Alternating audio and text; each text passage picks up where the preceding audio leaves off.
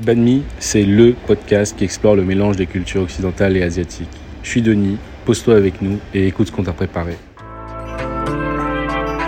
Banmi, c'est le podcast qui explore le mélange des cultures occidentales et asiatiques. Banmi Podcast se déguste sur le pouce, entre amis ou en famille, à toute heure de la journée, pour partager un bon moment et échanger sur des parcours de vie inspirants liés à l'Asie. Banmi est un podcast créé et réalisé par Linda Nguyen et je vous retrouve un dimanche sur deux pour un nouvel épisode. Pose-toi avec moi et écoute ce que je t'ai préparé. Bonjour à tous et bienvenue dans ce nouvel épisode de Banni Podcast. On a la chance aujourd'hui d'être accompagné et filmé par Sébastien Kong et son équipe.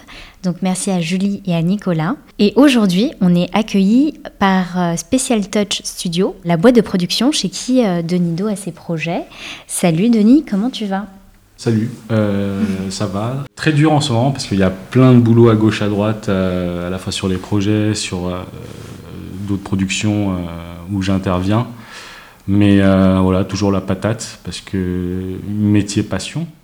C'est ça, et on va en parler de ton métier passion. Toi, Denis, tu es euh, réalisateur et scénariste. Tu as notamment réalisé et coécrit avec Magali Puzol le long métrage d'animation Funan, qui est basé sur l'histoire euh, de ta mère lors de la terreur du régime des Khmers rouges. Il est sorti en 2019 et a été récompensé par euh, le cristal du long métrage au Festival d'Annecy en 2018. Tu es dans le milieu de l'animation depuis plus de dix ans et tu travailles actuellement sur ton prochain long métrage d'animation euh, qui s'appelle La forêt de Mademoiselle Tang. Exactement, sauf que en fait la forêt de Mademoiselle Tang, la catégorie long métrage, ça dépend vraiment des pays. En fait, il y a des pays où au-delà d'une certaine durée, ça fait long métrage, en dessous, euh, ça ne l'est pas. Je crois qu'en France, c'est pas un long métrage donc. Euh, mais on va appeler plutôt ça un moyen, métrage, parce que voilà, ça fait quand même 40 minutes, donc c'est pas rien à fabriquer. Donc c'est un film de 40 minutes, tu l'as dit, entièrement en langue Techu. Euh, c'est un dialecte du sud de la Chine qui dresse le tableau d'une famille Techu sur six générations, du 19e siècle à aujourd'hui. Et ce sera le premier film en langue Techu réalisé en Occident. Euh, Denis, est-ce que tu peux nous en dire un peu plus sur la genèse du film La forêt de Mademoiselle Tang? C'est pas possible de dire qu'il y a eu un point de départ, un, jour J euh, comme ça en fait. L'idée de ce film, c'est vraiment forgé au fur et à mesure, vraiment sur euh, toute une enfance, toute une adolescence, à se poser des questions, à, en poser à d'autres personnes également, surtout aux aînés, aux personnes âgées de ma famille ou, ou non d'ailleurs et un peu partout dans, dans, le monde, notamment dans certains pays asiatiques, euh, Cambodge, Vietnam, euh, voire Chine. Tout, toute la construction, toute l'idée de ce film vient d'une question principale en fait. Je, suis Techiu déjà, je suis d'origine Techiu. Euh, mes parents sont nés au Cambodge, du coup, même si je suis Techiu, en fait, ma famille est très imprégnée par la culture khmer. Mm. Mais il y a une, mais il y a une identité, on, va appeler ça comme ça parce que c'est ça. Il y a une identité qui a fortement marqué et qui ancre en fait l'histoire de ma famille à la Chine, c'est cette identité euh, Techu. Moi, je trouve que quand on entre dans une démarche de création, c'est aussi parce que euh, on s'aperçoit que autour de nous, rien autour d'une thématique sur, on fait sur laquelle on fait des recherches n'existe ou euh, ne nous a été servi, en fait. Parce que typiquement, euh, en allant dans l'école de la République, où j'ai appris plein de choses, euh, une des principales, le vivre ensemble, l'histoire des miens, en fait, n'était pas effleurée, n'était pas explorée du tout. À partir de là, si moi je fais pas la démarche de faire des recherches, je, ne sais rien. Mm. Et il se trouvait que j'avais envie de savoir. Et au bout d'un moment, euh, mine de rien, même si on, on, entend des choses, on entend des témoignages, on, on, récolte des informations, on arrive à les coucher sur, sur, euh, à l'écrit, moi je suis quelqu'un de l'image. Euh, en tout cas, moi je m'imagine, ce qu'on, quand on me raconte une anecdote, moi je me l'imagine en fait. Et au bout d'un moment, j'ai besoin de, la, de, de, de, rendre ça palpable, donc en l'occurrence à l'image. Euh, pas en prise de vue réelle, parce que j'imagine, enfin, moi la prise de vue réelle, c'est, euh, ça m'apparaît comme étant un médium où on a quand même besoin de recréer des costumes, de, d'aller sur place. Hmm. Donc en termes de logistique, c'est assez, assez imposant. L'avantage et le défaut de l'animation, c'est qu'on peut tout représenter. Hmm. Et comme j'aime le dessin, je viens, je, je viens de là, donc c'est comme pour Funan, hein, c'est naturellement en fait on se dirige vers cette façon de faire. Donc pour coucher les images et raconter tout ça. Alors, le, film ne se base pas sur des témoignages précis, c'est-à-dire que c'est pas quelqu'un qui m'a raconté l'histoire de sa famille et il y a eu une volonté de reproduire, fictionner l'histoire d'une famille euh, en Chine à partir de, ces anecdotes-là. C'est en fait l'accumulation de plein d'informations que j'ai voulu ancrer euh, dans une famille de manière très sobre, dans un espèce de huis clos, euh, donc, et suivre ce, foyer, peut-être même plus que cette famille. Hein. c'est vraiment la notion de foyer. Euh, sur 150 ans. Et 150 ans parce que finalement, c'est, euh, je trouve que c'est une durée euh, charnière en fait. Finalement, on n'est pas dans, dans, la grande durée, on se retrouve pas sous la dynastie Tang, sous la dynastie Song, voire enfin le tout le Moyen Âge, tout ça. On est dans l'histoire, à la fois dans l'histoire contemporaine et le passé proche. Et ce qu'il y a d'intéressant sur ces 150 ans, c'est que dans, dans l'histoire chinoise, c'est 150 ans presque de tumulte. En fait, la société chinoise a, a changé, évolué euh, par bon en fait euh, hmm. durant cette période. C'est un travail euh, historique et sociologique quelque part sur. Enfin là, c'est vraiment. Bah, l'histoire d'un foyer Techu et de, de comprendre aussi la, la, migration des Techu de leur province vers d'autres pays dans le monde. Euh, qu'est-ce que tu as appris toi personnellement euh, par, rapport à, par rapport à ça dans tes recherches et dans les anecdotes que tu as pu avoir? Je sais que mes parents sont partis du Cambodge pour venir en France. Hmm. J'ai jamais été rassasié par les réponses que m'offraient mes parents hmm. sur mes grands-parents, c'est-à-dire sur euh, le pourquoi ils ont quitté la Chine. Alors j'avais des bribes d'explications, mais je crois que comme ça venait pas de la bouche de mes grands-parents, il y avait toujours un doute. Et puis, euh, comme je les avais jamais vus, je ne connaissais pas leur âge en fait. mes parents pouvaient très difficilement me donner euh, un âge précis pour, pour leurs propres parents. Ça, c'était extrêmement frustrant. Et puis, euh, donc un jour, durant, c'était en 2017, je crois, j'étais au Cambodge pour pas longtemps, mais j'ai vu mon oncle. Et pareil, je lui ai demandé l'âge de mon grand-père. Et il était incapable de me le dire. En fait. Hmm. J'ai décidé de passer par autre chose. En fait, je lui ai demandé de quel signe euh, mon grand-père était. Et là, il, me l'a dit. Hmm. Et euh, je lui ai demandé à quel âge à peu près il est arrivé euh, au Cambodge et à quelle époque. Et donc, il n'avait pas besoin de me donner une année précise, mais juste une période. Et il n'avait pas besoin de me donner un âge précis, juste un, à 6 ans près à peu près, ça allait. Et j'ai pu déterminer que mon grand-père était né en 1917 et qu'il est euh, que c'était entre les 1935 et 1940 qu'il arrive au Cambodge. Mais cette question de l'âge, c'est un truc qui fait pas partie de la culture en fait. C'est pas quelque chose qu'on, enfin ça faisait pas partie des, des, des, des, codes communs de langage de demander l'âge et des, choses comme ça. Donc. Euh. Non non. Par ailleurs, ma mère ne connaît pas son âge précis. Et euh, mais c'était pas tant pour connaître son âge. C'était, je crois, c'était plutôt pour connaître son âge de naissance et pour euh, peut-être me mettre aussi dans sa peau lors du, lors du, de, lors du moment où il a décidé de partir. Et quand il est parti de, il est parti de Swatao, Swatao, personne ne trouvera ça, euh, ce, ce mot-là sur une carte en fait, parce que c'est le nom d'une d'une petite ville chinoise qui est, qui est dans la prononciation du dialecte parlé dans cette ville, la mienne, enfin le mon dialecte, le Tichu. Et en mandarin, sur les cartes, cette ville s'appelle Shantou, S-H-A-N-T-O-U.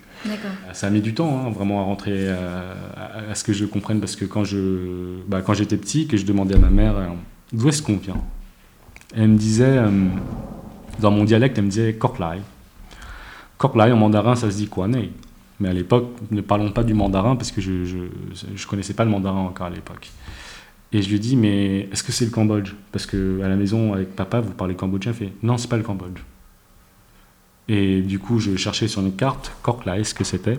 Et là, il avait pas de, dans la map monde, il n'y avait pas de Korklai. Korklai, ça veut dire, euh, comment dire ça? C'est les gens de la diaspora, de toutes les diasporas chinoises appellent Korklai la Chine en fait, le pays intérieur, euh, et c'est en, c'est en opposé au pays extérieur, donc euh, ce qui n'est pas la Chine. Mmh. J'ai mis du temps à comprendre ça. J'ai compris ça quand ma mère m'a inscrit au cours de chinois, de mandarin justement. Et je lui ai demandé mais pourquoi tu veux que j'apprenne le, mandarin? Elle m'a dit, bah, c'est la langue qu'on parle euh, dans Koklai, en Chine. Donc. Et bah, en fait, depuis toutes ces années, tu parlais de la Chine, en fait. Elle fait, ouais. Et donc, j'ai compris que j'avais des racines chinoises, mais où, je ne savais pas. Où, je ne savais pas, parce que quand ma mère me parlait de, de, de, des Tichu, de Swatrao, bah, c'était impossible de trouver à l'époque. D'un point de vue extérieur, on imagine les, les communautés chinoises euh, un peu de manière monobloc, très soudées, etc. Alors que ça l'est pas du tout. Ça ne l'était pas pour ma famille. On n'était pas. Euh, je veux dire, on ne se réunissait pas en groupe, etc. Il n'y avait pas de rien de tout ça. Et je pouvais très difficilement interroger à l'époque d'autres personnes, en Ile-de-France en tout cas, sur, sur ces sujets-là. Euh, les seules personnes que j'ai commencé à pu interroger étaient au Cambodge et faisaient partie de ma famille en fait. Et donc petit à petit, pour en revenir en fait à ces époques traversées, 1940 c'est devenu une époque euh, euh, sur laquelle j'ai voulu travailler aussi dans ce film, La forêt de Mademoiselle Tang, parce que si le film sur 150 ans est censé traverser des, des époques charnières, des époques, des périodes tumultueuses en fait, hein, très impactantes pour une société, et en l'occurrence ici pour un foyer, 1940 euh, devait obligatoirement en faire partie parce qu'une société se fait évidemment chambouler lors d'une invasion euh, par un pays tierce.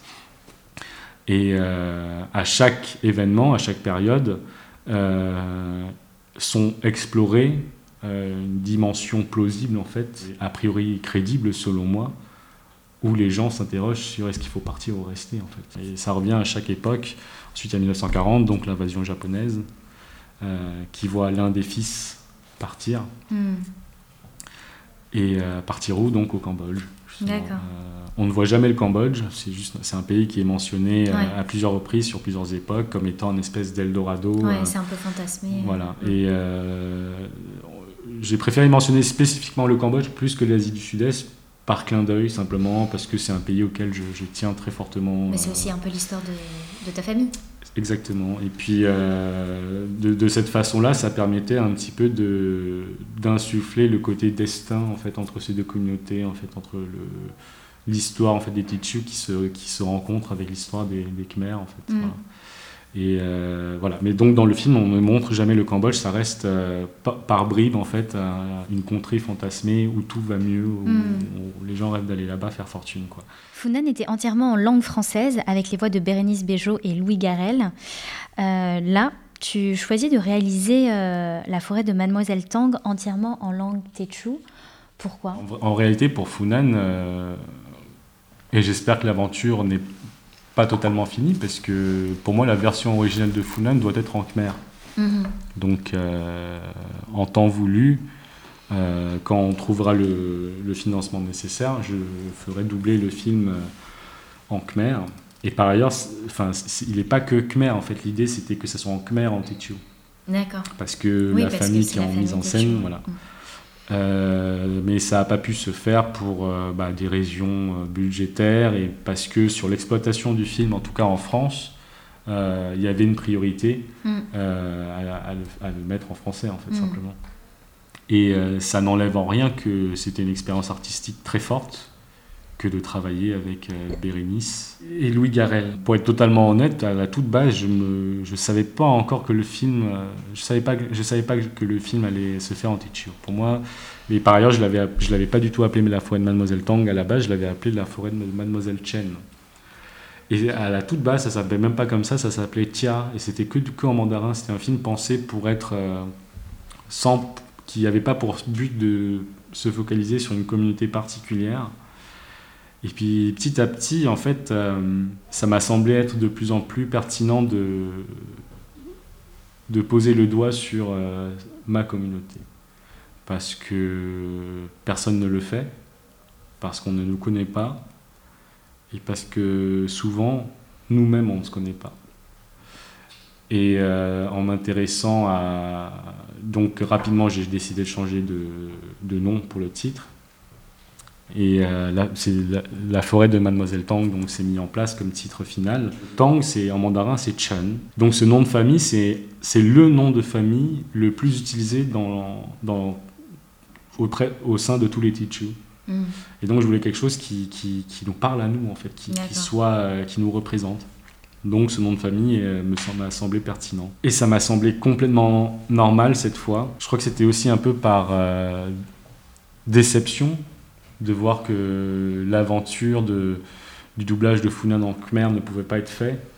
Je me suis dit qu'il était hors de question que ça se reproduise sur, sur ce film-là. Moi, je veux bien qu'on fasse du doublage français, du doublage dans toutes les langues pour, pour rendre les films accessibles, etc. Mais quand ça contrefait l'existence possible d'un film dans sa véritable version, je trouve ça dangereux, je trouve ça compliqué. Je trouve que ça atteint en fait à l'intégrité d'une œuvre en fait. Et dans le cas de Mademoiselle Tang, l'effort a été fait. On a contacté euh, le collectif des jeunes Techu mm-hmm. et on a, on a posté des annonces un petit peu partout. On a eu beaucoup de réponses et on est parti sur. Euh, donc on a commencé à caster des gens. Et je savais pertinemment qu'en demandant à des Techu de France de doubler le film, ça ne serait pas représentatif de la réalité de la langue en fait. Simplement parce que la majorité des Techu français ne viennent pas de Chine, mais du Cambodge ou en tout cas d'autres pays d'Asie du Sud-Est. Et le dialecte Techu a subi plein de mélanges. Hmm, il y a une euh, dilution en fait. Exactement, il y a plein de mots de par exemple dans, dans mon cas, euh, avec beaucoup d'influence de la culture khmer, il y a plein de mots euh, euh que je n'emploie plus naturellement. Euh, et, au contraire, j'emploie des mots khmer dans des phrases formulées en techu. Mm. Et je prononce des, des, mots khmer avec des, tonalités techu, alors que ce pas des mots qui existent dans, la langue, dans cette langue chinoise. Et à l'inverse, ma mère parle un khmer avec des mots techu euh, qu'elle imbrique dedans, euh, mm. voilà, de, de, manière assez gratuite. Il y a aussi le fait qu'on parle un, un techu qui est peut-être, sur certains mots, plus ancien que le Tichu de Chine aujourd'hui. Hmm. Parce que comme nos aînés, nos ancêtres sont partis de Chine, il y a eu une déconnexion linguistique. Et par exemple, sur le mot frigo, euh, nous on dit tu et ça veut dire euh, c'est glacé, glace quoi, tout c'est le, le enfin, armoire, boîte. Et ben en Chine ils disent pas si, ils disent pas ça, ils disent euh, euh ce qui veut dire exactement la même chose, mais c'est des mots différents. Et c'est par exemple piacier c'est calqué sur le mandarin pingxiang euh, et, voilà, c'est drôle, très intéressant de voir que la langue bifurque, il suffit de une ou deux générations pour, que, pour voir que ça s'imprègne, ça se mélange. C'est bien, je trouve, qu'il y ait autant d'influences de, de, tant de cultures les unes sur les autres. Trois générations donc de, de, de d'Île-de-France, bah, principalement d'Île-de-France parce que c'est compliqué logistiquement de faire venir d'autres personnes, par exemple de Lyon ou d'ailleurs. Euh, donc il y avait une phrase euh, un petit peu basique en test que tout le monde devait prononcer et très rapidement je me suis aperçu que bah, évidemment hormis les aînés, même au sein de ma génération, la langue se perdait en fait. On avait hmm. des difficultés à prononcer, euh, un malaise également à parler cette langue et la génération d'après, les plus jeunes, je crois qu'on a vu personne en fait. On a juste une, rencontré une fille que, à qui son père faisait vraiment l'effort quasi quotidien de lui enseigner la langue. Et, euh, mais elle n'en était pas encore au point de parler, en fait. Hmm. Et en fait, en m'apercevant de, de, de, de, cette perte, finalement, euh, linguistique, culturelle, culturelle parce qu'on pense dans une langue. Alors, pour rien vous cacher, moi je pense en français, c'est quand même la langue que je maîtrise la mieux entre toutes les langues qui, qui m'habitent, mais euh, je, je, que je sache, je ne pense pas en Tetu. Mais j'arrive à envisager des choses dans cette langue-là, ce qui, hmm. je pense, permet de m'ouvrir déjà me rend ouvert à cette culture-là et à son histoire, etc. Mais euh, dès lors qu'on ne, possède plus une langue, on n'a plus cette ouverture-là, en fait. On est face à l'étranger, finalement. J'avais un petit pincement au cœur de, de, comprendre, de réaliser que ça se perdait, que la langue se perdait au sein de la diaspora Tichio en France. Du coup, ça m'a semblé on ne peut plus pertinent hmm. que le film soit dans cette langue-là.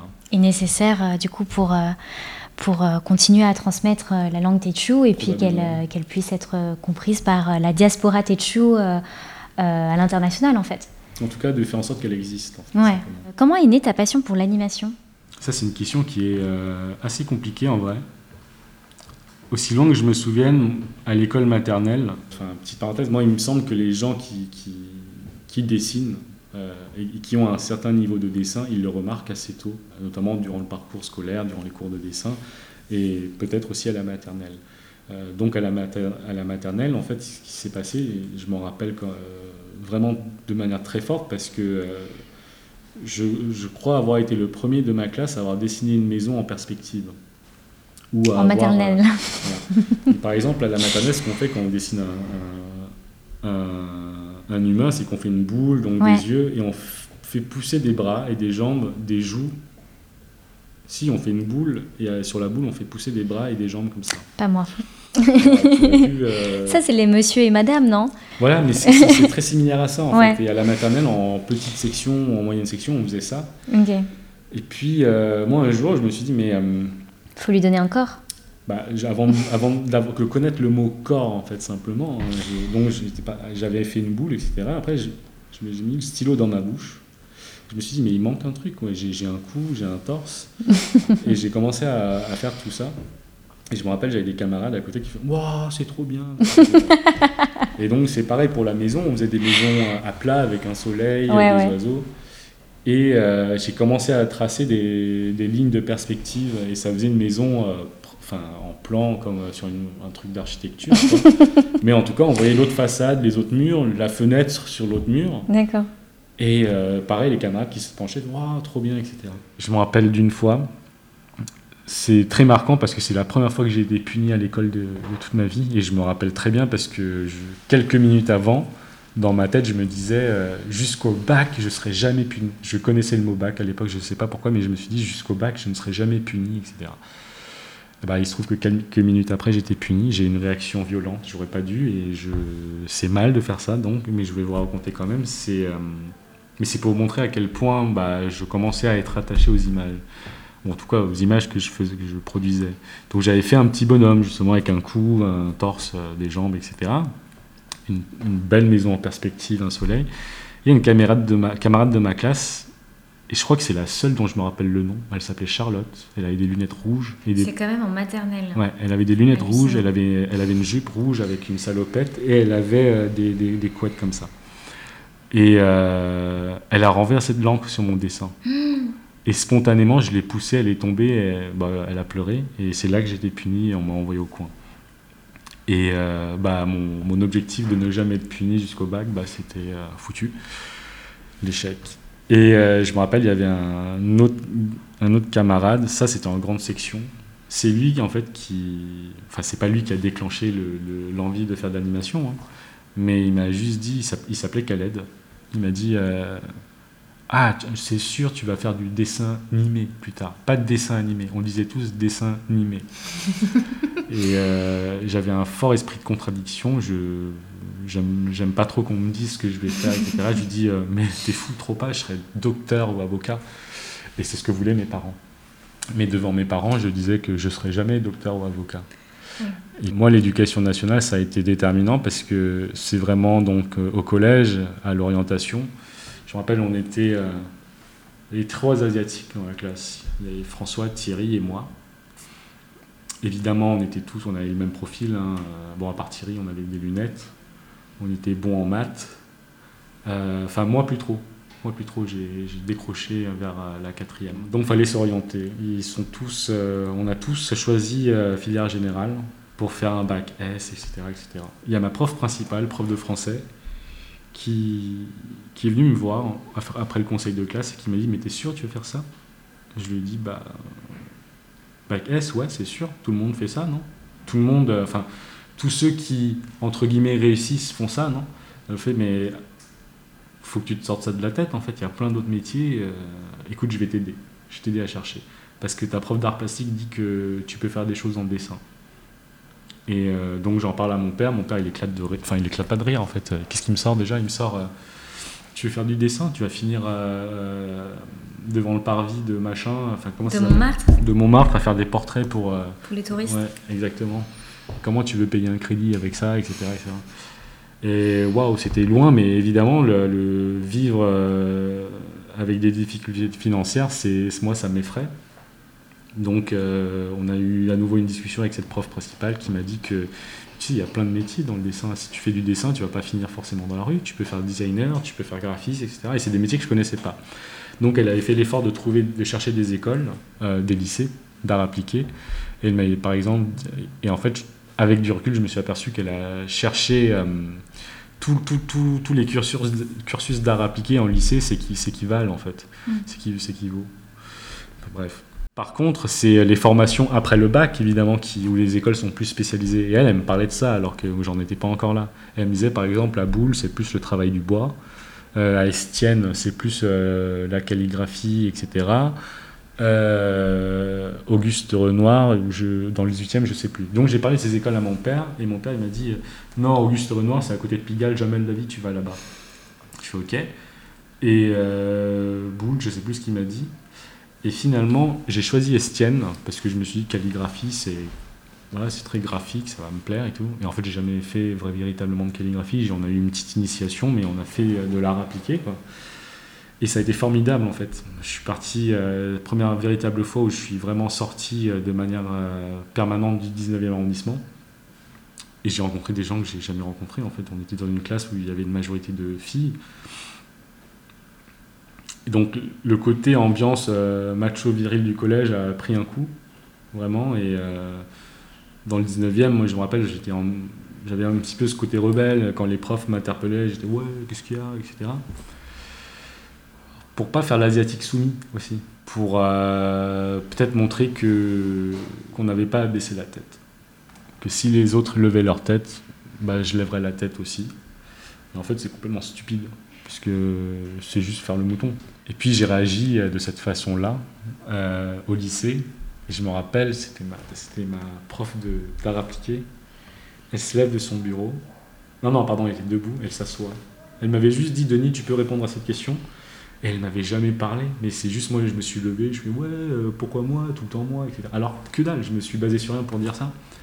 Et au collège, si j'avais réagi comme ça, tout le monde aurait chahuté, m'aurait accompagné. Et je me serais senti au centre des attentions. Et voilà. Ce jour-là, personne s'est levé. Tout le monde m'a regardé bizarrement. Il y avait un gros silence. Je ne savais, plus où j'étais. Et la prof, elle s'est assise. Elle m'a dit Denis, tu vas respecter la distance professionnelle. Je me suis plus jamais levé pour faire ça.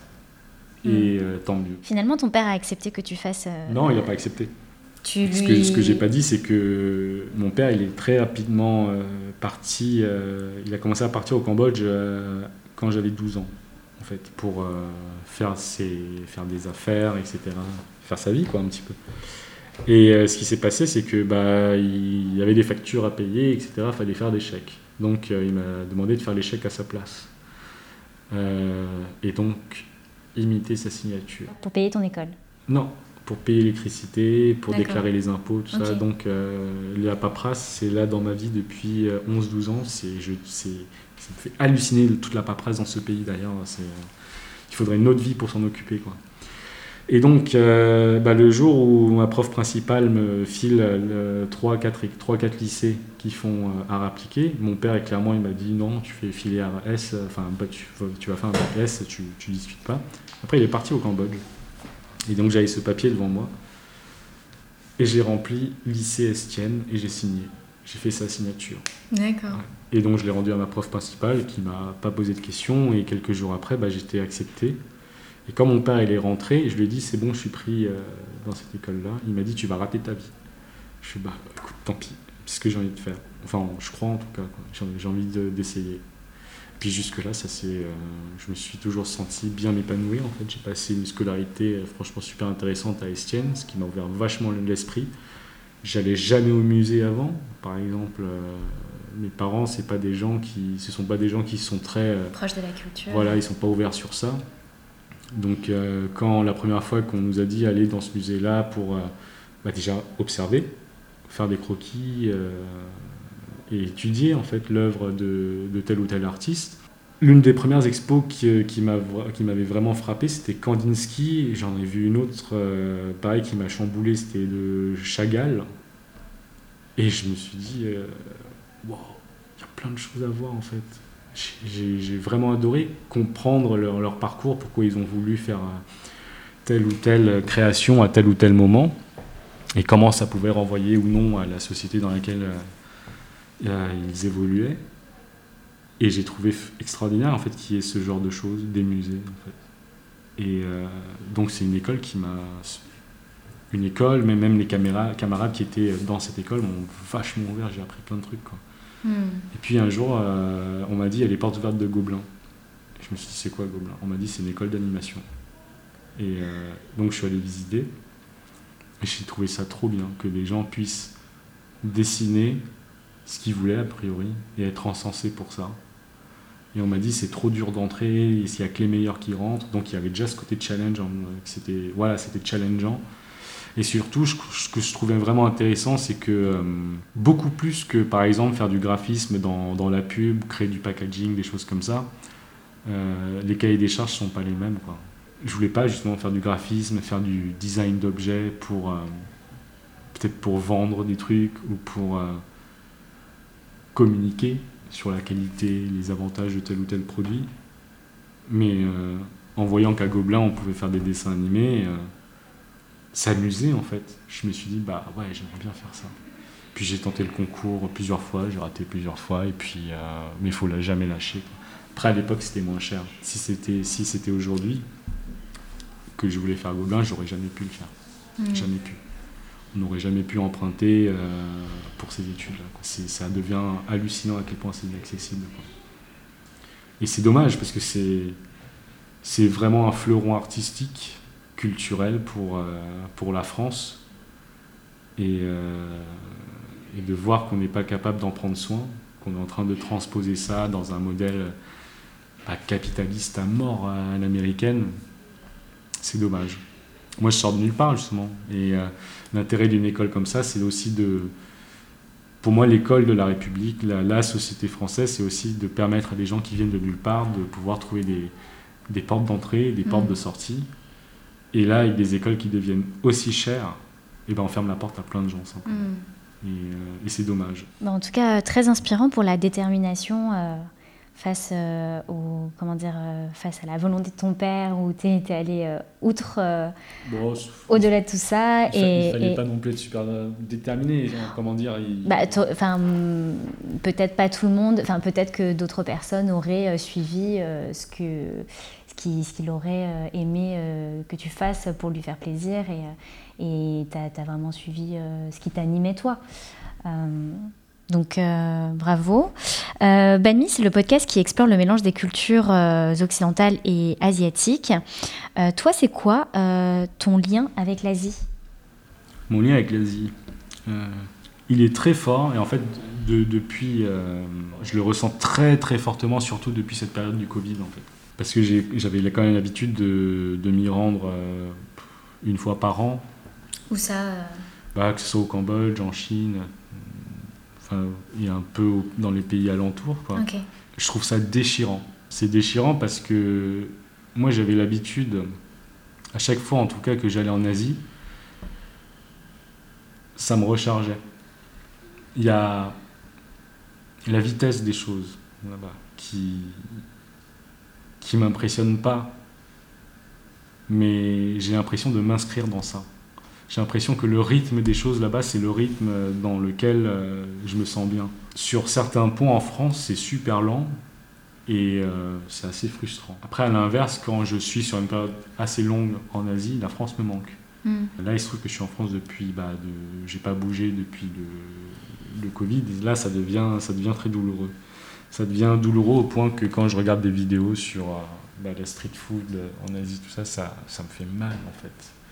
Ça me fait mal. Je dis pas qu'on n'a pas ça ici, mais ce sera jamais la même ambiance, ce sera jamais les. Les rues entières ne peuvent pas être parfumées comme les rues euh, de là-bas.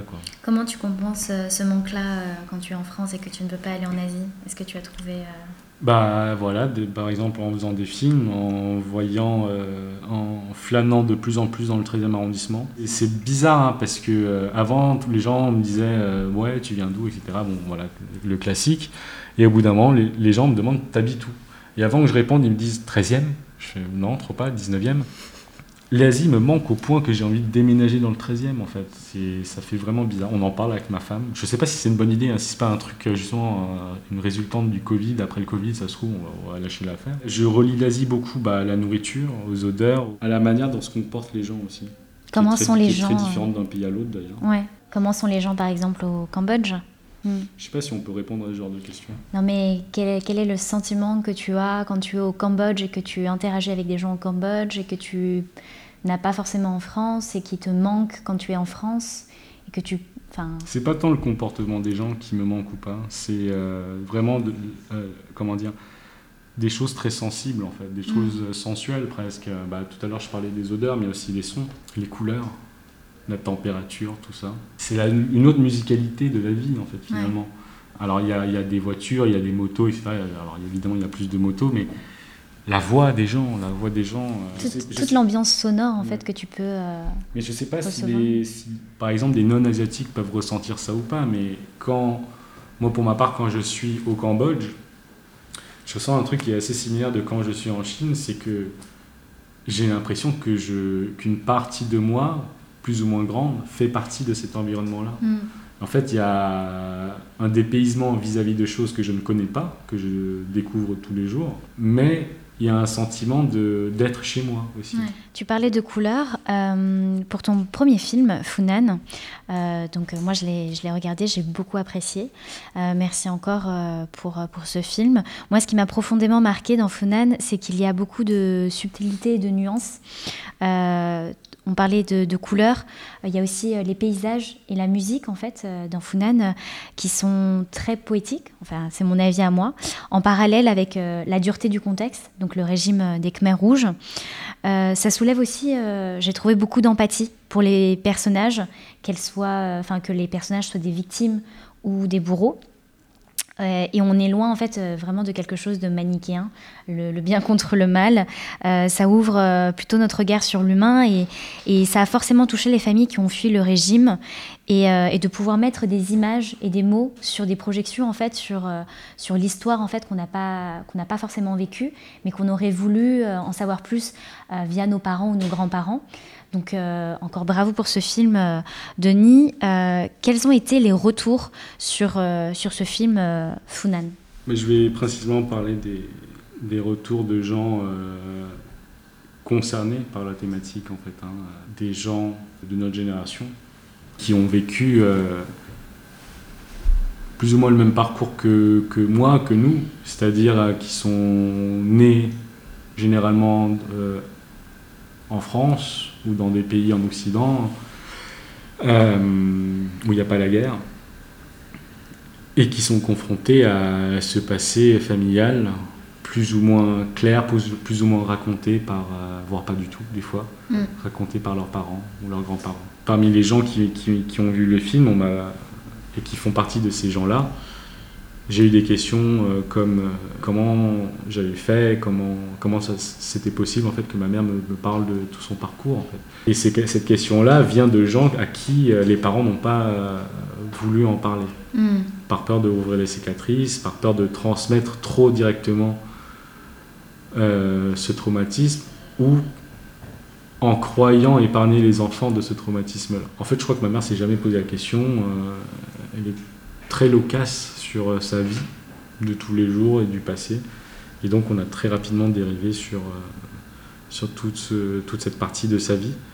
Euh, donc c'est principalement de la chance. Je ne pense pas avoir été d'une efficacité redoutable pour soutirer des informations à une personne qui n'aurait pas voulu en parler. Quoi. Je rencontre des gens au fur et à mesure, bah, depuis le film, qui, que je vois justement questionner leurs parents en continu. En fait. Mm.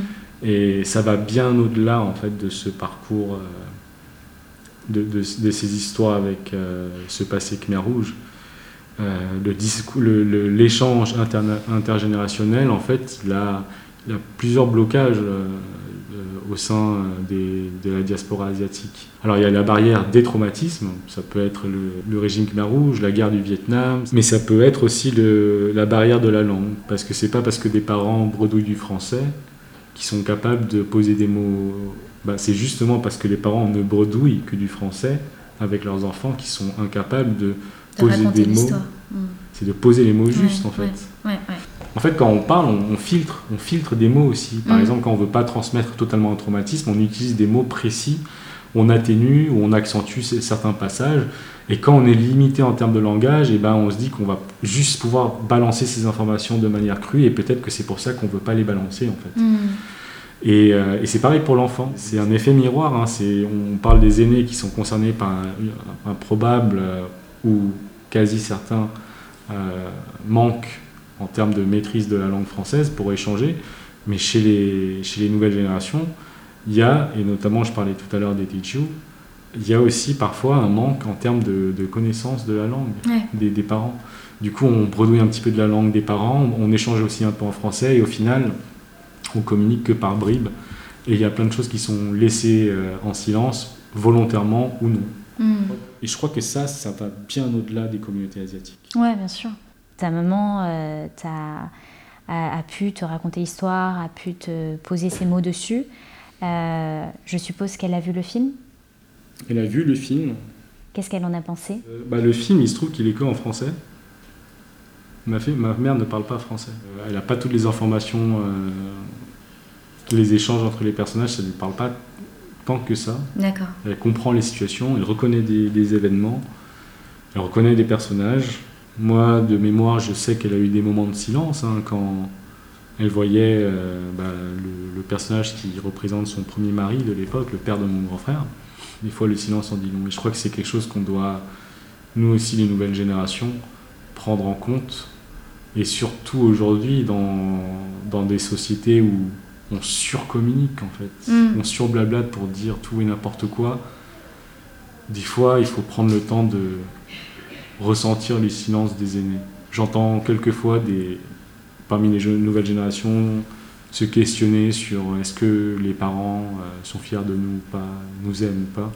Je crois que culturellement, déjà, euh, on n'est pas, on parle pas de culture, de société. Là, je parle de, des cultures asiatiques euh, de manière générale, même si j'aime pas faire ça, mais je trouve que culturellement, on n'est pas dans des sociétés très démonstratives. Moi, j'ai épié des fois mes parents discuter, mes parents, ils m'ont jamais dit on est fier de toi. Mon père m'a jamais dit Denis, je t'aime. Ma mère non plus, sauf quand j'étais euh, super petit.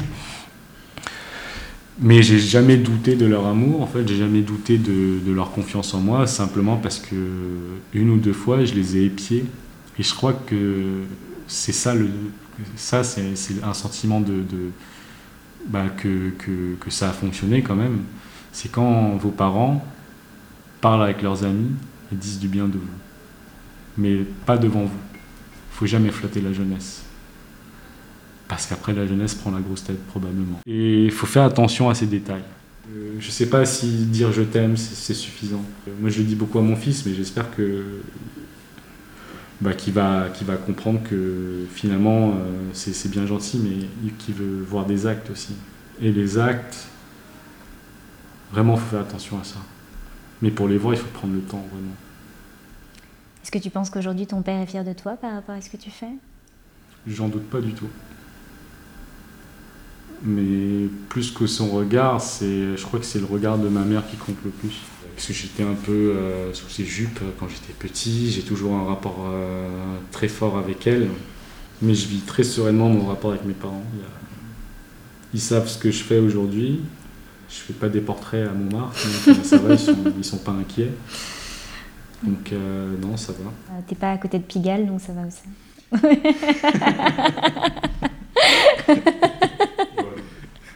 Tu parles du coup de, la communauté Tichu dans, dans, ton prochain film, donc La forêt de Mademoiselle Tang. Euh, la communauté Tichu, c'est une, euh, euh, une des communautés chinoises les plus présentes en France et, et, aussi, je crois, ailleurs dans le monde. Est-ce que tu sais pourquoi il y a eu tant de migration de cette de cette partie de la Chine en particulier? Pour, la petite précision, euh, le, le à la fin de, de, Tichu, c'est le même mot que. Il y a une autre communauté chinoise qui est très présente en France, c'est les Wensu. Le Tsu de, des Wensu et le Chiu de Tichu, c'est le même mot. C'est exactement le même mot. C'est juste une particule qui veut dire ville, etc. Euh, si on prononce en mandarin, ce sera de beaucoup plus évident parce que Wensu en mandarin, ça dit Wenchou. Et le Tichu en, en mandarin, ça dit Chao Chou. Donc c'est exactement le même. Pourquoi les Tichus sont partis? Pourquoi on est euh, un peu partout dans le monde? À, l'heure actuelle, à notre époque, les, la grande majorité des Tichus qui sont euh, donc un peu partout dans le monde, donc en France, en Angleterre, aux États-Unis, en Australie, etc., sont issus en fait de, de, pour la plupart de grosses migrations qui datent des années 70 euh, depuis le Cambodge, le Laos, le Vietnam. Alors, qu'est-ce que les Tichus faisaient dans ces pays-là, notamment? Il y en a aussi en Malaisie et aux Philippines, etc. Mais voilà, c'était vraiment euh, principalement, principalement ces trois pays d'Asie du Sud-Est. On en parlait tout à l'heure en parlant de, en abordant Mademoiselle Tang, c'est que les Tichus ont, beaucoup de Tichus ont quitté leur ville d'origine, leur, région d'origine en Chine, dans le sud de la Chine, dans, le, dans la région du Canton en fait. Canton. Enfin, pas loin de Canton.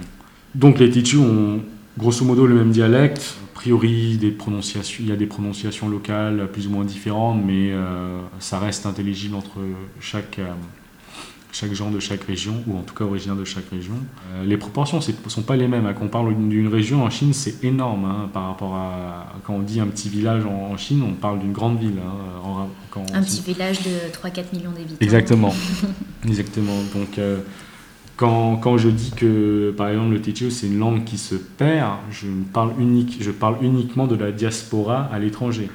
Le, le ce n'est pas nécessairement une langue en voie de disparition en Chine. Il y a plusieurs dizaines de millions, je crois, euh, de personnes qui parlent la langue là-bas, mais euh, pas forcément un autre, si, forcément à un autre niveau, mais avec des mots que nous, on ne connaît plus forcément, nous, mm. euh, gens de la diaspora. Et donc, euh, il y a eu plusieurs vagues de migration. Il y a eu une très très grosse vague au XVIIe siècle. Euh, attends, 17e ou 18e, je ne me rappelle plus. Mais voilà, vers ces eaux-là, pour fuir la misère en fait. La misère, les, conflits, c'était des périodes avec de grosses révoltes, etc. généralement, on parle beaucoup de misère, hein, de quasi-famine, en tout cas. Quoi. Après, bah, on arrive sur, sur les époques que le film explore. Et euh, donc au fur et à mesure, ça fait beaucoup de, euh, beaucoup de gens qui s'en vont. Ça ne vide pas les villes, les villes euh, d'origine, hein, pour autant, c'est des villes qui restent quand même peuplées, milieu d'activité. Et il se trouve que les, les premiers Tichu qui arrivent donc dans, dans, dans, dans, ces autres pays, la Thaïlande, le Cambodge, etc., deviennent bah, très rapidement commerçants. Hmm. Je crois qu'il y a une phase où ils sont au, 18 ou 19e siècle, quand il y a la présence des Français notamment, en fait, ils participent beaucoup à, l'agriculture. Euh, et, euh, mais rapidement, il y en a qui deviennent commerçants, et en devenant commerçants, en fait, ils commencent à faire de l'import-export avec la région d'origine, en fait, à aussi en renvoyer des fonds pour aider la famille. Et euh, parce qu'il y a toujours ce lien avec le foyer ancestral, en fait, la famille, les ancêtres, ils ont un hôtel là-bas. Hmm. Il faut préserver tout ça. Quoi. Donc le lien ne se rompt, euh, ne se rompt pas, sauf quand il y a un événement comme les Khmer Rouges. Hmm. Euh, Et c'est pour ça que la, la communauté euh, enfin, Techu présente en France vient principalement de la communauté du Cambodge, du Laos, en fait, qui fuyait le communisme. C'est ça. C'est ça. Il y a mon grand-père, du côté de mon père, fuyait le communisme en Chine. Il est arrivé au Cambodge. Après, il y a eu du communisme au Cambodge. Mm. Euh, je sais que du côté de ma mère, euh, j'avais un des oncles euh, qui aujourd'hui est décédé sous les, enfin il est décédé sous les Khmer rouges. Lui, il était, c'était un intellectuel, ou en tout cas en devenir, et il s'intéressait, il était très proche du maoïsme chinois à l'époque il a dû être très bien, très surpris en fait euh, par les Khmer rouges du coup. Mon grand-père en fait, quand il est parti de Chine donc euh, dans les années 40, il avait deux crabes salés dans la bouche, un de chaque côté, et euh, son périple a duré à peu près une semaine. Pourquoi il avait deux crabes salés dans la bouche? Parce qu'il avait rien à manger. Il est parti avec ce qu'il possédait en fait. Il n'avait que ça. Et donc du coup, il a gardé ces deux crabes salés pendant son périple. Ouais. Et il suçait les crabes dans sa bouche pendant la semaine de traversée. Il était, il était sous l'eau. Il était accroché au bateau à côté. Les bateaux en fait qui faisaient, euh, ces, qui transportaient ces migrants, dans, mon dialecte, on appelle ça des antraochum. C'est des bateaux à tête rouge. Et j'imagine qu'il est parti en clandestin sans forcément avoir les moyens de payer la traversée, etc. En arrivant au Cambodge, il a rencontré un, un Je ne sais pas s'il le connaissait avant d'y aller ou s'il a fait la connaissance en arrivant, qui lui a offert un petit boulot. Porteur de, sacs de, enfin de, produits euh, d'import-export, peut-être des sacs de riz, ça pouvait être plein d'autres choses. Il travaillait sérieusement bah, un jour, il rencontre ma grand-mère. Il se trouve que ma grand-mère, c'est la fille de son patron. Hmm. Et donc ça se passe bien, il se marie, et donc il y a ma mère, tout ça qui arrive. Et il s'installe au Cambodge. Enfin, il décide de, voilà, de vraiment rester là-bas. Il ouvre, euh, il met de l'argent de côté, et il ouvre euh, son propre atelier de, fabrication de Nyokmam. Mais il y a une version du Nyokmam qui vient de Tichu aussi. Ah. Et euh, donc il fabrique ça. Et, et la sauce poisson. Ouais, la sauce de poisson. Et commerce florissant, parce que ma mère me, disait, me dit beaucoup, avec beaucoup de fierté que mon grand-père a pu acheter un immeuble euh, à côté du palais royal, qui existe toujours, mais qui n'est plus à nous. Et euh, il a dû retourner en Chine se faire opérer d'un ulcère. Il est revenu avec des cadeaux, etc. Il avait un tatouage, euh, un aigle tatoué sur le bras droit. Il jouait beaucoup au début jusqu'à que ma grand-mère lui dise si tu continues, euh, bah on divorce. Il a arrêté de fumer aussi. Puis euh, quand il a eu cet ulcère, il mangeait juste à chaque repas un bol de riz et un bol de, de potage de riz, avec très peu de condiments. Et il avait un verre de thé. Je vous raconte tout ça parce que c'est des histoires auxquelles je suis très attaché, qui ont mis des années à s'imprégner dans ma tête. C'est des témoignages que je chéris. J'avais une théière que ma mère remplissait tous les matins de thé. Ça a duré des dizaines d'années, jusqu'à qu'un jour elle, avait pu, elle pouvait même infuser du thé sans mettre du thé dedans, parce qu'il restait une espèce de couche de thé dans la théière. Et mon grand-père, bah, c'était ça. Et je crois que tout l'amour que ma mère a pour lui, elle, me l'a vraiment euh, retransmis, elle me parlait vraiment de, de son rapport avec lui. Et chose vraiment pas si étrange que ça finalement, parce que je l'ai entendu dans d'autres familles, c'est que mon grand-père interdisait à ma mère de parler khmer à la maison. Et ce qui m'interroge, c'est pourquoi mes parents, ou en tout cas nos parents, ne nous ont jamais interdit de parler français à la maison, ou en tout cas très très peu de familles. Qu'est-ce que c'est en fait? Euh, Parce que des Tichu qui vont, euh, et pas forcément que des Tichu, hein, des gens de Hainan, tout ça, qui vont s'installer au Cambodge, et donc pour les Tichu qui interdisent à leurs enfants de parler khmer à la maison pour perpétuer la langue, quand nos parents qui ont reçu cette éducation-là arrivent en France, bah, eux-mêmes apprennent le français, et etc. Parce que mes grands-parents, ils n'ont jamais fait l'effort d'apprendre le français, le khmer. Quoi. Est-ce que c'est pas une histoire de déclassement Le fait de de partir pour survivre et pour euh, arriver dans un pays d'accueil où en fait tu n'as plus rien, tu dois. Moi, je crois que c'est pas une histoire de déclassement. Je crois que c'est une histoire de colonialisme. Hmm. Parce que je crois que c'est un sentiment de supériorité que les Chinois avaient sur les populations d'Asie du Sud-Est qui font hmm. qu'en arrivant là-bas, ils se sont dit on n'a rien à apprendre d'eux, on va perpétuer notre langue. Hmm. Mais vis-à-vis de l'Occident, il y a un autre ressenti. Il y a un autre ressenti, c'est de se dire que les Occidentaux sont supérieurs. D'accord on est vraiment à l'étranger cette fois, hmm. on va se plier à leurs règles. Ça, j'aimerais bien je sais pas, que des chercheurs se questionnent dessus, quoi, ce sentiment de ce colonialisme qui est qui de la part de Chinois, hein, j'entends. Oui, oui, oui. De toute façon, tu as toujours un colonialisme euh, d'un peuple sur un autre, euh, quoi qu'il arrive. Euh, tu as lancé un crowdfunding? Pour, euh, pour avancer et finaliser la production du film. Est-ce que tu peux nous expliquer pourquoi ce financement participatif, donc du coup pour la forêt de Mademoiselle Tang, et aussi ce qui permettra de, de réaliser et de continuer à avancer? On a eu besoin de faire un crowdfunding parce qu'à l'heure à, laquelle on parle, le crowdfunding est actuellement terminé avec euh, succès. Donc merci à tous les contributeurs, contributrices. Il se trouve qu'à l'origine, le, le ce projet, la forêt de Mademoiselle Tang, était censé faire 15-20 euh, minutes. Et en travaillant, bah, il a commencé à faire plus long, à faire finir à 40 minutes. Et euh, quand il a fini à 40 minutes, il se trouvait qu'on avait déjà, avec le producteur, enclenché des recherches de financement en, avec l'étiquette court métrage. Et en mmh. animation, un court métrage, en moyenne, c'est 10-15 minutes. Et euh, si on était resté sur cette durée-là, les montants qu'on avait qu'on a trouvés pour, euh, financer, pour fabriquer le film auraient été carrément suffisants. Sauf que mm. le film, voilà, doublé, doublé en termes de durée, on était vraiment, on était conscient que ça allait poser problème. Mais on s'est dit, bon, on avance quand même, quoi. J'ai pas envie de tronquer le film, je veux qu'il soit comme ça. Vers novembre, octobre, j'appelle euh, j'appelle Jacques, qui est dans le collectif des jeunes têtus, je lui dis ah, Jacques, c'est la merde, il faut vraiment qu'on trouve une solution, parce que là, je vais finir Je vais cracher du sang à faire le film tout seul, et il sera peut-être pas fini avant 2-3 ans. Et je lui dis Est-ce que tu peux m'aider à faire un crowdfunding? Et il m'a dit Allez, on va réunir une équipe. Et donc, c'est ce qu'on fait.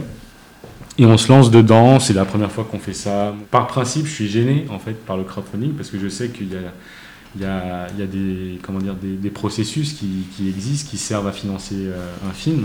Mais comme on les a tous déjà passés, on ne peut pas, par exemple, demander une aide euh, bah, au développement alors qu'on n'en est plus au développement, etc. etc. Donc euh, des aides sont déjà d'ores et déjà fermées. Et il ne restait plus que bah, trouver de l'argent de, contributeurs et de contributrices. Quoi. Donc on se lance dedans. J'y suis allé de manière très naïve, je ne savais pas exactement ce qu'on pouvait euh, espérer. Mais on a joué le jeu et on a chiffré un petit peu euh, ce à quoi servirait euh, l'argent de récolter. Quoi. Donc il y avait l'idée de finir l'animation. Donc ça reste quand même assez conséquent.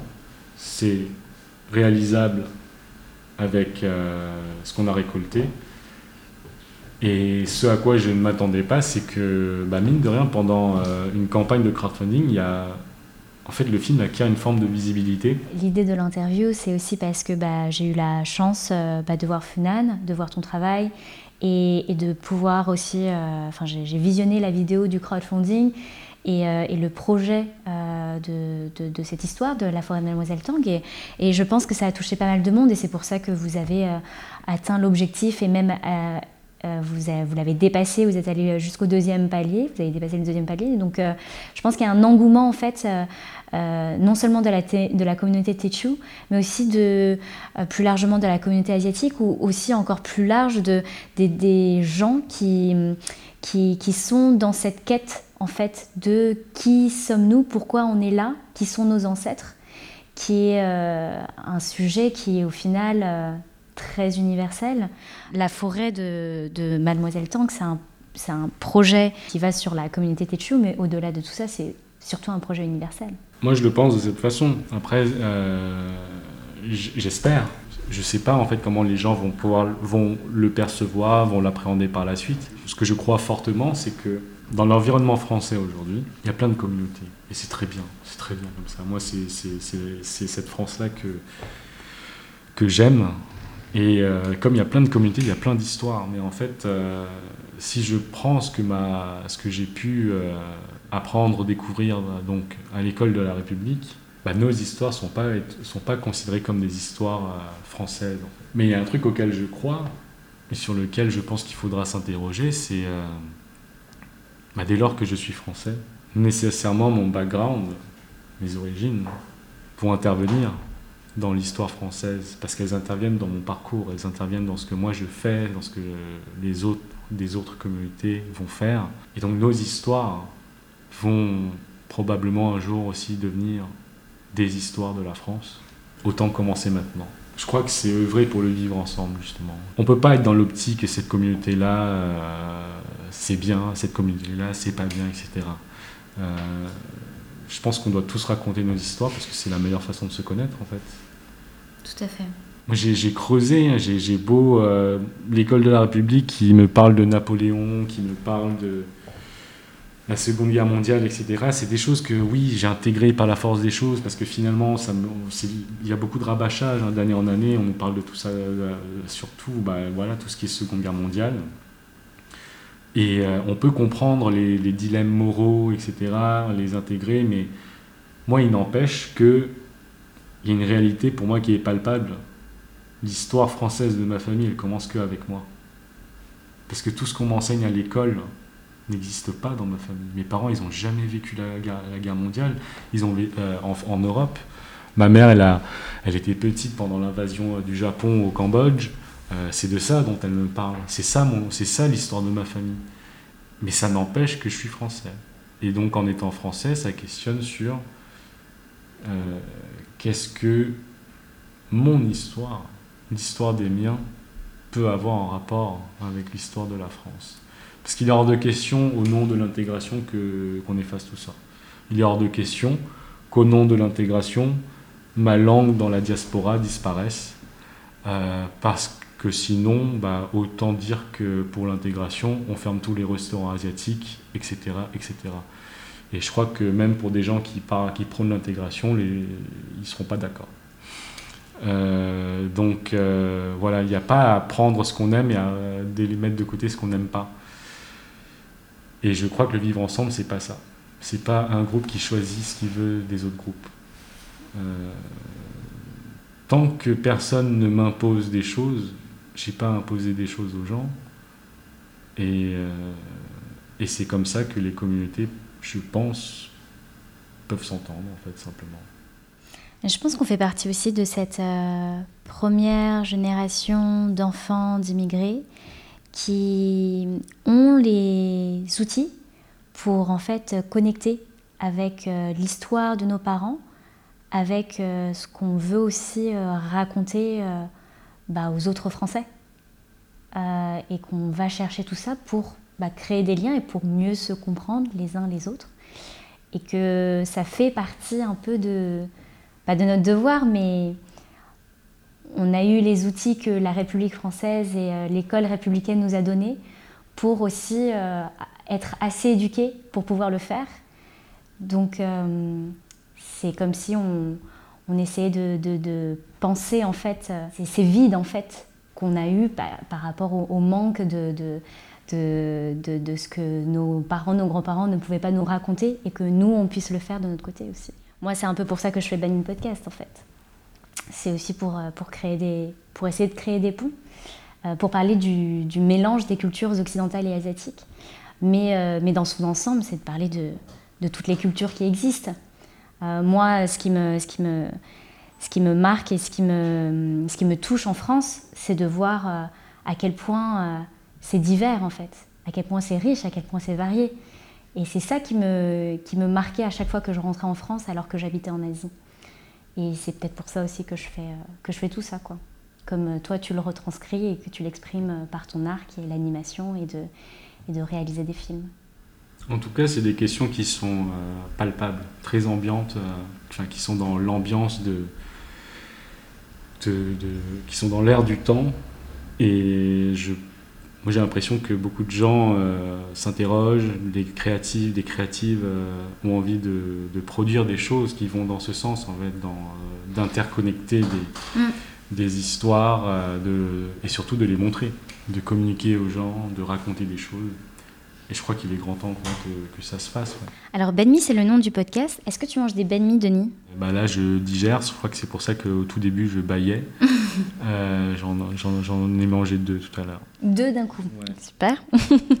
Mais euh, alors, petite, enfin, petite précision.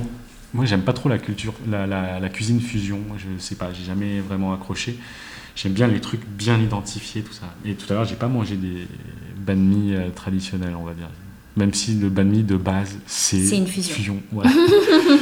C'était bon. Euh, c'est beaucoup de glucides pour quelqu'un comme moi. C'est pas trop euh, souhaitable. Mais bon.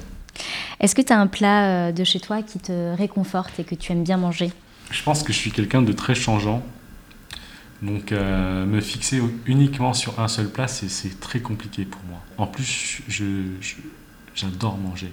Est-ce que tu as un plat où tu vois, genre tu dis c'est vraiment euh, ce que tu recherches quand tu, quand tu veux penser à chez toi, à ton foyer, ta maison, la cuisine de tes parents, je sais pas? Hmm, Je ne relie pas la nourriture à la nostalgie de, ou au fantasme de, d'un passé familial. Je dis pas ça au réconfort familial en fait. Le, plaisir de la nourriture, c'est un plaisir quasi ultime pour moi. Par exemple, le feu.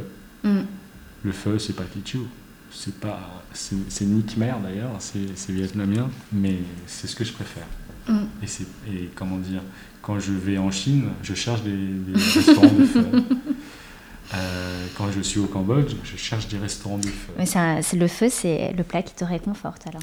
Je suis pas triste de manière générale. je ne suis je pense pas m'être vautré dans la nourriture pour aller pour aller mieux par rapport à une situation de dépression, mais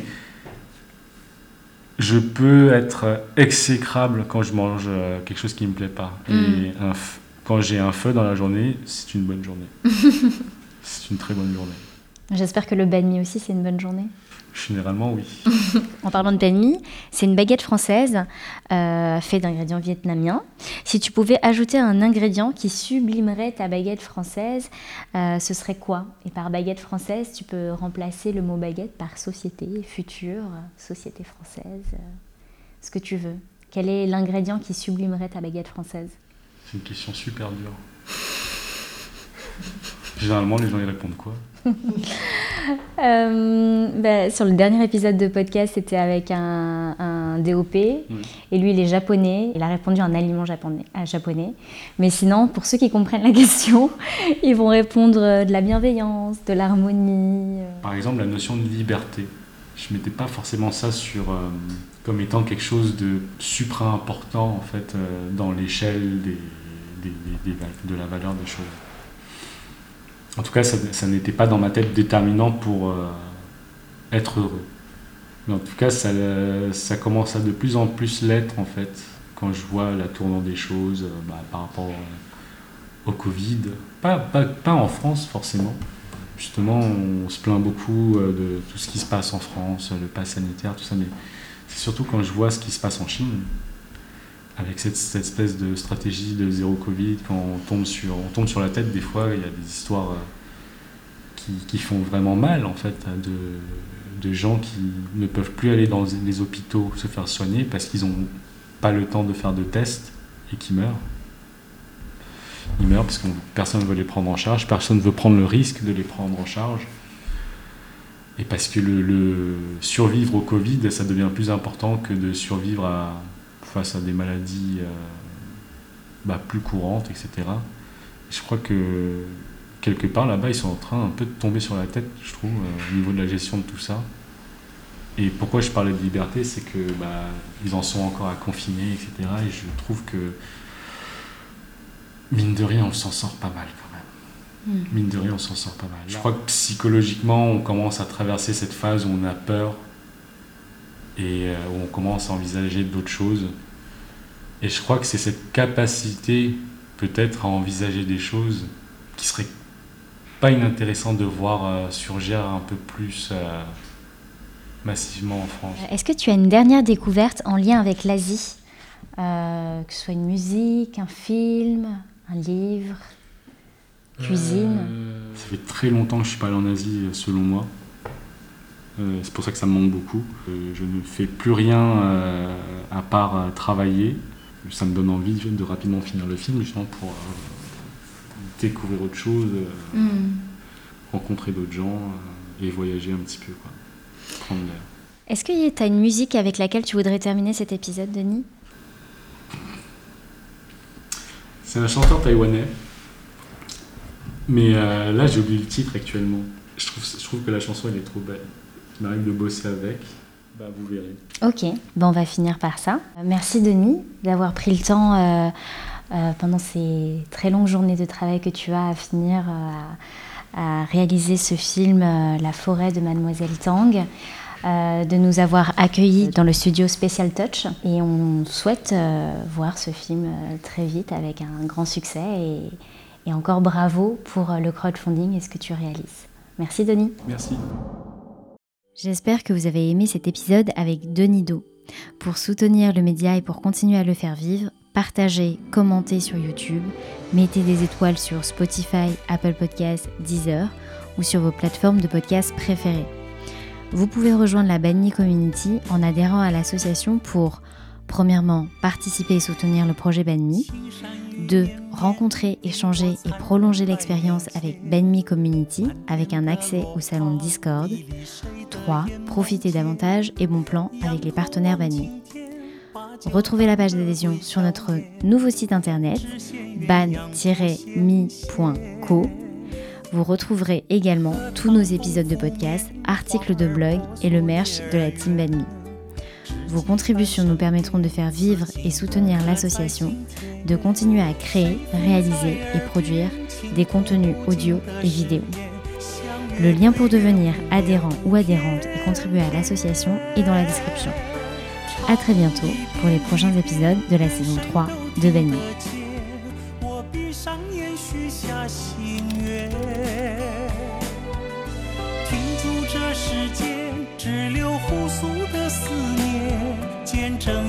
花好月圆。